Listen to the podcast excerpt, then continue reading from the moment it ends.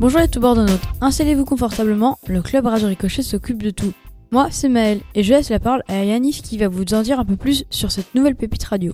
Salut tout le monde, alors aujourd'hui nous allons faire connaissance avec une artiste. Est-ce que notre invitée est musicienne? Hmm, non, pas du tout.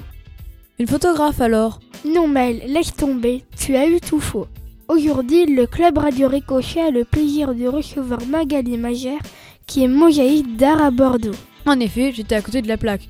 En même temps, il faut dire que Mosaïque est assez peu connu dans le grand public. Alors, nous allons en parler avec Magali, connue également sous le nom de Tessae Mosaïque Moderne. Bonjour Magali et bienvenue dans le Club Radio Ricochet. Bonjour euh, Yanis, bonjour Maëlle, bonjour tout le monde. Allez, c'est parti. On commence avec la question que nous posons à chaque invité qui vient dans le studio.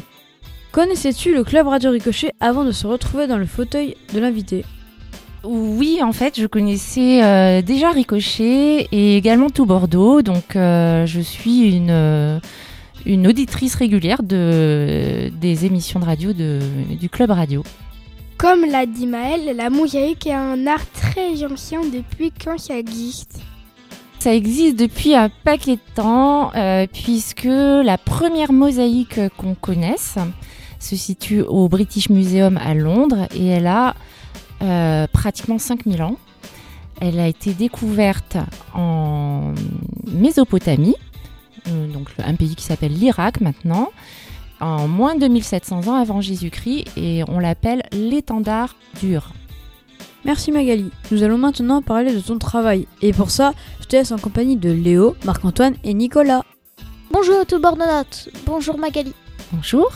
Magali, tu es mosaïste d'art professionnel depuis bientôt 10 ans. Ça veut sans doute dire que tu faisais autre chose avant. Alors, qu'est-ce qui t'a motivé? Tu en avais peut-être marre de ton ancien métier?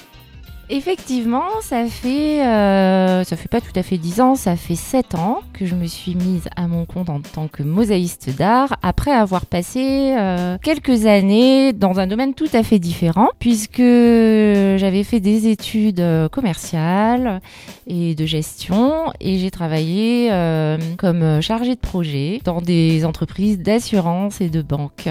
Donc j'ai travaillé pendant plusieurs années en y trouvant mon compte. Et puis petit à petit euh, j'ai perdu euh, le sens de ce que je faisais.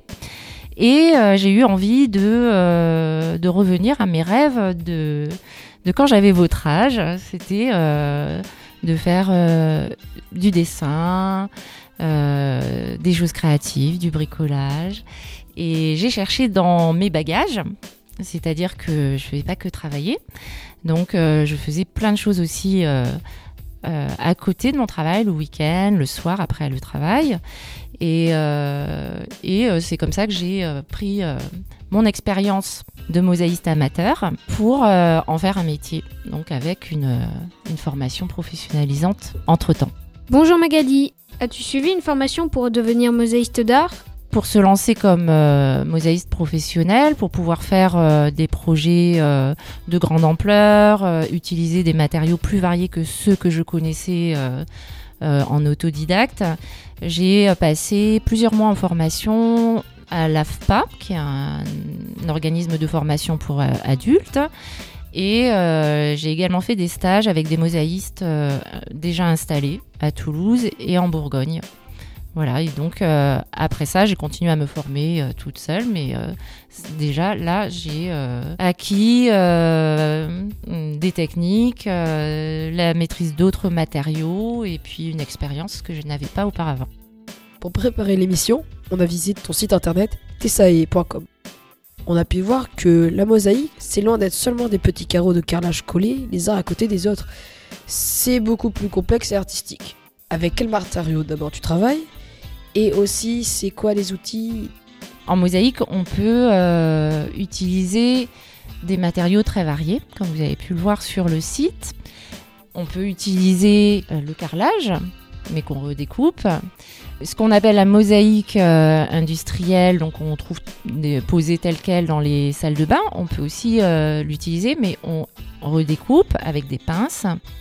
On peut également utiliser des matériaux qui sont plus spécifiques, comme euh, les pierres marbrières, ou euh, des pâtes de verre que là on va découper soit avec des outils qui s'appellent la marteline et le tranché pour le, marbre. Donc euh, la marteline étant un petit marteau en demi-lune et le tranchant c'est un peu comme un socle avec une lame qui sort et on va venir euh, taper euh, la pierre entre ces deux instruments pour la tailler en fait hein, euh, précisément. Et sinon pour les autres matières on travaille essentiellement avec des pinces euh, qui font la même, le même effet mais euh, qui sont un peu plus faciles à, à manier. Il y a un terme technique qui revient souvent quand on parle de mosaïque. C'est le mot tesselle. C'est quoi une tesselle? La tesselle, c'est, euh, j'ai envie de dire, l'unité de la mosaïque. C'est en fait euh, le petit carreau, euh, le petit cube de pierre de dimension en général de 1 sur 1 cm, euh, mais qui peut être beaucoup plus petit aussi ou plus grand. Donc ça vient du mot latin tesserae, c'est vraiment la façon dont en parlaient les Romains. Tu crées des tables, des tableaux ou encore des sols et des fresques murales. En fait, il n'y a pas de limite. Il n'y a pas de limite, en effet, c'est euh, une technique en fait, hein, la mosaïque. On peut euh, créer euh, des tableaux, des grandes mosaïques murales, et on peut aussi aller faire des choses utilitaires comme, comme des tables, des sols, des dessous de plats, des tours de miroir, des pots pour le jardin, et faire des bijoux, pourquoi pas, comme celui que je porte aujourd'hui. En tant qu'artiste, as-tu des sources d'inspiration? Oui, bien sûr. Euh, J'ai des sources d'inspiration privilégiées, mais pas, pas forcément exclusives. D'abord, euh, la nature. J'aime beaucoup la nature. C'est un vrai besoin pour moi de, de me ressourcer euh, dans un espace vert, dans un espace sauvage. Ça dépend des opportunités. Pendant mes vacances, pendant mes week-ends, j'observe beaucoup les feuillages ou les, les oiseaux, les animaux qui sont autour de moi. Euh, le jeu des couleurs sur, euh, sur une feuille, sur une fleur. Et puis, euh, donc, je m'en inspire dans mes créations, soit de façon très directe, soit euh, de façon moins évidente. Mais c'est pas la seule source. Parfois, je, peux aussi, pour un motif décoratif, partir de d'un motif que j'ai pu aimer dans une mosaïque antique et en faire autre chose, le déformer, le le réaliser avec des matières qui sont n'ont rien à voir avec l'Antiquité, euh, donc rien à voir avec la pierre ou la pâte de verre. Et c'est ça qui fait euh, la création. Est-ce que c'est un art qui demande du temps et donc de la patience? Tout à fait. On peut même euh, l'appeler par certains parlent de, de l'art de la patience, puisque eh ben, il faut déjà découper ces matériaux, que parfois on travaille en tout petit et que chaque euh, tesselle doit être euh, choisie avec soin et positionnée avec soin en fonction de- des autres. Euh, effectivement, c'est pas pas la technique la plus rapide.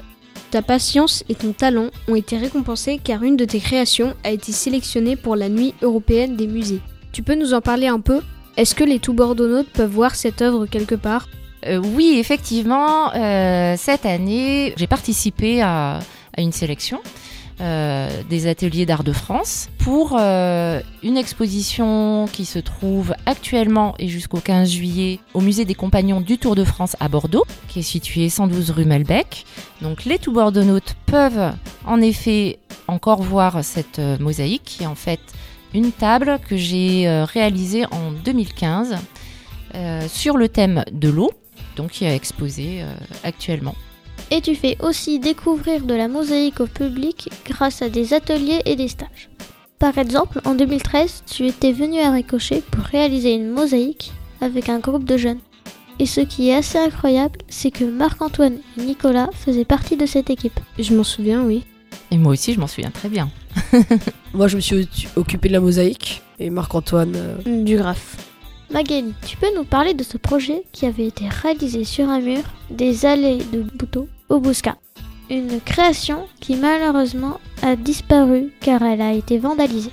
Oui, alors c'était un, un projet qu'on a fait en juillet 2013 euh, à la demande de l'association Ricochet en collaboration avec euh, une autre association de graffeurs, les alchimistes, je crois. Et donc, euh, on l'avait nommé la Mosagraphe puisque il y avait une partie qui était réalisée en graphe à la bombe où on avait où, donc les alchimistes et les ados donc sur un mur de 8 mètres de long, je crois, hein, quelque chose comme ça, un mur très long. C'est ce que j'ai fait. C'est ce que Marc-Antoine euh, a, a contribué à faire. Euh, donc, euh, vous avez peint un paysage.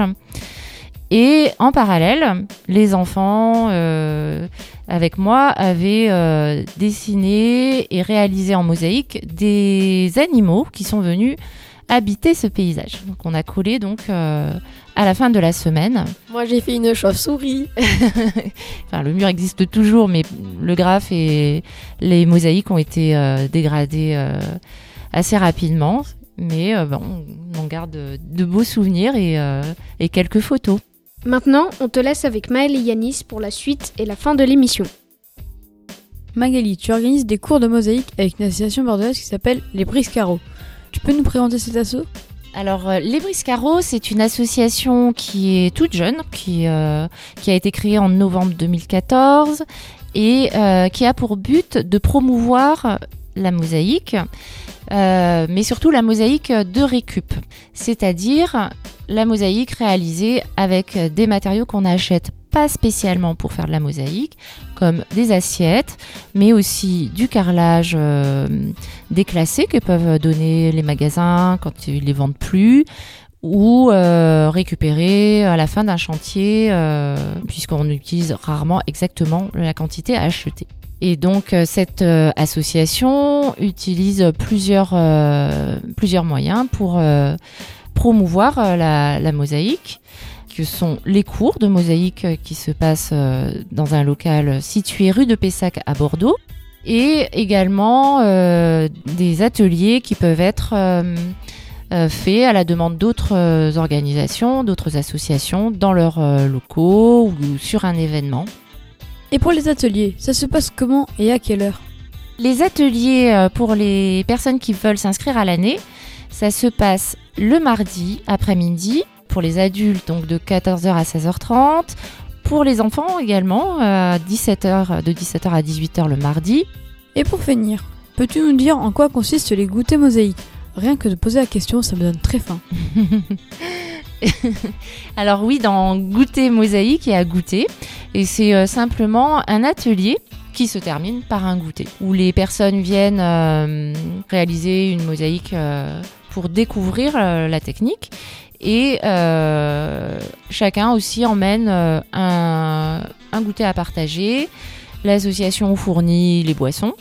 Et, et donc, on finit par un moment convivial autour du goûter. Nous voilà à la fin de l'émission. L'équipe du Club Radio Ricochet te remercie pour avoir fait découvrir la mosaïque au tout Bordeaux-Note. Pour en savoir plus sur le travail de Magali, nous vous invitons à jeter un œil sur son site tce.com. T E 2 S A E.com.